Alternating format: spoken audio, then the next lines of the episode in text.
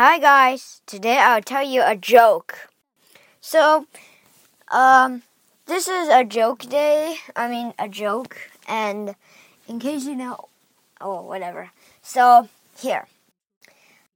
What do ice, oh, no, no. What do snowmen take, no, no, no. What do snowmen use to get to work? So, do they drive cars? Do they take a train or whatever? I'll give you a minute to think. So, I assume you have had a thought about it. The answer is an icicle. So, a bicycle and an icicle rhymes. And if you ever want to, uh, if you ever want to create poems, you want to like make a rhyme. So the first thing, well, yeah, today's lesson is actually about uh, how do you make a poem. So the first trick is to make sentences rhyme. And in order to make a poem, you have to make rhyming patterns. So let's say that like same letters rhyme. Same letters represent sentence endings that rhyme. So one of the patterns is, is A A B B C C D D. That means the first two sentence enders rhyme, and the second two rhymes, and the third two rhymes, and the fourth two rhymes.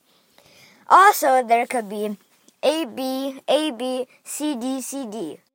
So A A A B A B C D C D. Also, you could do A B C D A B C D.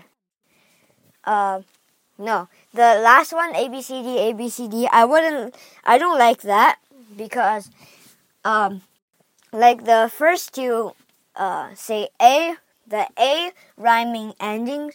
They they're like too far apart, so people like couldn't really tell. Well, they could tell, but um, you have to give them like a natural sense of like it rhymes.